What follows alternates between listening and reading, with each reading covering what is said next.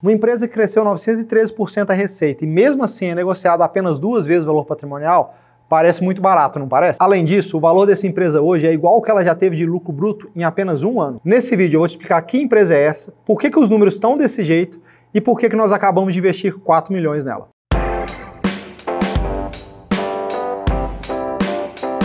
Neste vídeo nós vamos sortear o livro As Cartas de Bezos, um dos maiores CEOs da história. Para participar é muito simples, basta comentar aqui nesse vídeo. Nesse vídeo nós vamos fazer uma brincadeira junto. Eu vou falar tudo da empresa sem falar que empresa é. E aí você escreve em qual momento do vídeo você descobriu. Então você pode falar, ah, no momento 3 e 20 eu descobri que a empresa era, aí você escreve o ticker, beleza? E aí a gente vai brincar junto, vamos ver quem que vai ser o primeiro a descobrir. Não mintam. Essa empresa que nós estamos falando é a maior empresa de entretenimento ao vivo da América Latina. Então ela já fez eventos, ela fez a IPO lá atrás em 2010, já estou dando várias dicas nesse sentido. E vamos entender como é que funciona o setor que ela está inserido. Quando a gente pensa nesses grandes festivais, como funciona? Normalmente a bilheteria ele serve para pagar os artistas, então não dá lucro na bilheteria. Mas esses grandes eventos têm muitos patrocínios e esses patrocínios dão um resultado muito forte. E quase toda a margem que você vai ter no evento vem do patrocínio. Mas as verbas de patrocínio das grandes empresas como Ambev, Heineken, Red Bull, todas essas empresas que patrocinam esses grandes eventos, ela é uma verba limitada.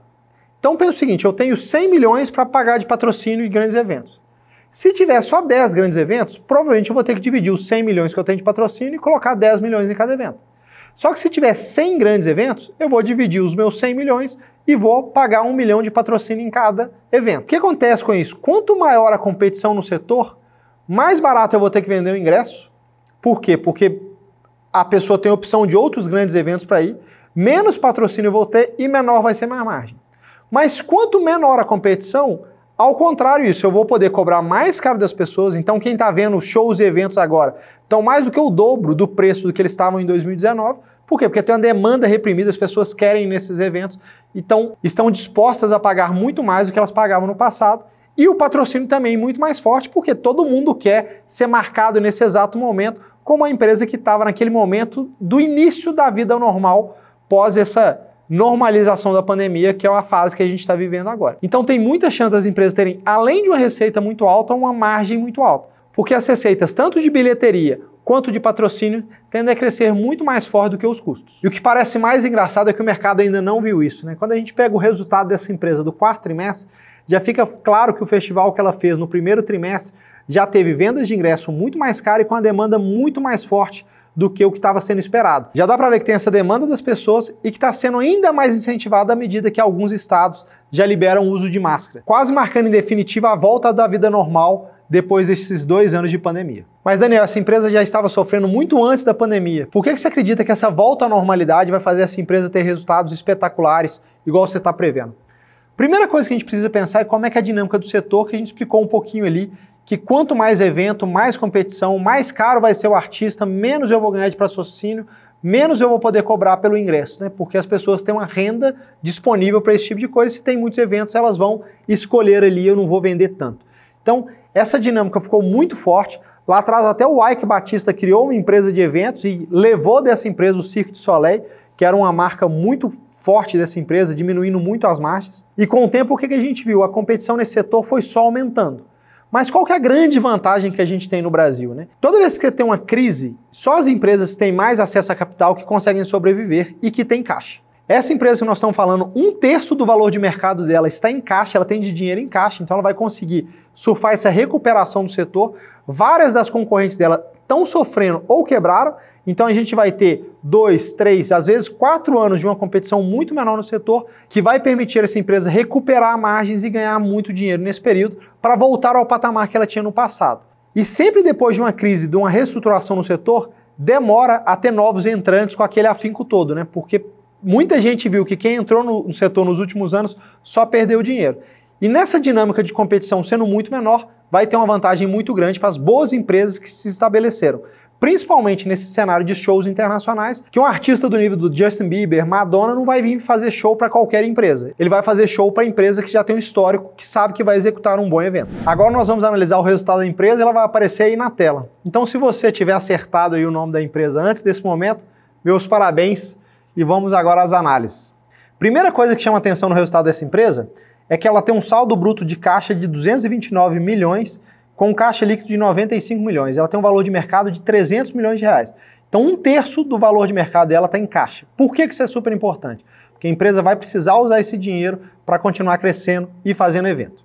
Muito provavelmente todos os concorrentes dela estão numa condição financeira muito pior do que ela. Um EBITDA ajustado de 3,1 milhões, que foi melhor do que o quarto trimestre de 2019, melhor do que o quarto trimestre de 2020. Então, mesmo o quarto trimestre de 2019 foi um trimestre normalizado, o EBITDA já foi mais forte. Reabertura das vendas do Lula Palusa de 2022 com forte demanda pelos ingressos restantes. Uma das coisas super importantes da gente analisar é o Lula Palusa de 2022 foi vendido em 2019 e 2020. Então a receita já foi esperada lá. Qual foi a receita que foi recebida aqui? Das vendas dos últimos lotes dos eventos do Lula Palusa, tá? Então a receita foi principalmente na vertical tiqueteria. Foi uma das coisas que a Time for Fun desenvolveu que antes ela terceirizava e agora ela tem a própria empresa de vender o ticket online sem precisar dar essa margem para uma outra empresa. Então ela recebe isso lá dentro. Quando a gente analisa a linha da receita líquida, a gente vê um crescimento de 913%. Mas de onde que veio isso? Vamos lembrar que o quarto trimestre de 2020 só teve uma receita de 2,1 milhões e no quarto trimestre de 2021 teve uma receita de 21,5 milhões. Só que quando a gente olha a receita de bilheteria, foi 16,6 milhões e outros 4,1 milhões de receita de patrocínio sendo que no passado a receita anualizada de patrocínio era por volta de 60 a 70 milhões. Então está muito abaixo do potencial entre 15 e 20 milhões de receita de patrocínio por trimestre. Uma coisa muito legal da gente entender aqui é como essa empresa conseguiu ganhar eficiência nesse período. Né? Ela fez programas de demissão voluntária na Argentina, ela diminuiu o quadro de pessoal no Brasil, e se a gente for tirar os eventos não recorrentes, o EBITDA ajustado da empresa foi de 3,1 milhões no quarto trimestre. Então, mesmo com a receita muito abaixo do que é o histórico de receita dela, ela conseguiu ter EBITDA positivo. Então, uma empresa extremamente asset light, que ela conseguiu ajustar, por isso que ela passou muito bem a pandemia e agora tem capacidade de voltar e surfar essa nova onda de fim da máscara, volta da vida normal das pessoas. Essa empresa vai conseguir ir muito bem nesse período. Tá mais do que clara a quantidade de vento de caldo, vento a favor que essa empresa vai ter por causa dessa demanda reprimida que a gente está tendo por shows e eventos. Mas um ponto super interessante é que, além disso, tem uma lei PERSE que estabeleceu uma redução a 0% pelo prazo de 60 meses, 5 anos das alíquotas dos tributos federais incidentes sobre receitas e resultados gerados pela atividade. Então a empresa vai ficar durante 60 meses sem pagar nenhum tributo federal, é, o que vai melhorar muito a margem que ela vai gerar, podendo recompor ainda mais fortemente esse caixa. Outra parte que fica muito clara como é que a demanda reprimida está forte é que o Lula Palusa 2022 vai ser o maior Lula Palusa já feito no Brasil tanto em público, bilheteria quanto patrocínio, marcando o retorno dos grandes eventos de música ao vivo no país. E o que, que a gente espera numa companhia que está passando por um processo de turnaround como esse? Né? É um negócio que a gente sempre tem que olhar, porque é sempre difícil turnaround. Então, já deixando muito claro, se você for investir por um percentual muito baixo, é menos de 4% do Monetos FII, então a gente tem que olhar com bastante cuidado quando a gente investe numa empresa desse tipo. E o que, que eu vou olhar? Principalmente a capacidade de geração de caixa. Porque não é prejuízo que quebra uma empresa, é falta de caixa que machuca uma empresa.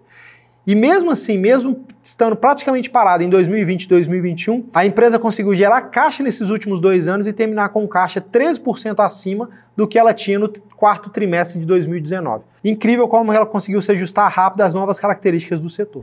Mas e aí, Daniel, depois dessa análise, na sua opinião, quais são os principais riscos de investir em Show 3? Acho que o primeiro principal risco é se tivesse uma mudança grande de cultura das pessoas e que não tem essa volta muito forte para eventos ao vivo e tenham um cuidado, né? O Warren Buffett falou uma frase muito legal na, na reunião anual dele, que ele falou por que, que ele vendeu as empresas aéreas. Que ele falou que a crise de 29 ficou muito mais tempo na cabeça das pessoas do que ela ficou na vida real. E que ele acreditava que a crise do Covid ia ficar muito mais tempo na cabeça das pessoas do que o Covid de verdade. Com isso, as pessoas iam evitar de ver outras pessoas, iam continuar usando máscara. Então, esse é um risco de mudança cultural. Eu acho que a chance disso acontecer é muito pequena quando a gente analisa o comportamento das pessoas. Ninguém mais está querendo usar máscara. Nos lugares que já liberou o uso de máscara, quase ninguém usa máscara mais. Recentemente, em alguns lugares dos Estados Unidos, se liberou o uso de máscara até em avião, então tem muita gente não usando mais máscara no avião. Então, eu acho que a volta da vida normal, esse risco é um risco bem menor. Quais são os riscos que ficam? Pô, a dinâmica competitiva do setor fez as margens diminuírem muito. Né? Então, o Show 3 conseguiu ter uma receita muito parecida entre 2010 e 2017, Porém, as margens diminuíram muito fortemente por causa da dinâmica competitiva. Por exemplo, se o Cirque Soleil vem para o Brasil e eu faço uma briga por ele, o que, que vai acontecer? Ninguém ganha dinheiro por causa disso, porque ele vai ele ganha mais dinheiro, mas as empresas que vão trazer o Cirque Soleil vão ganhar menos. Então a competição no setor é muito ruim.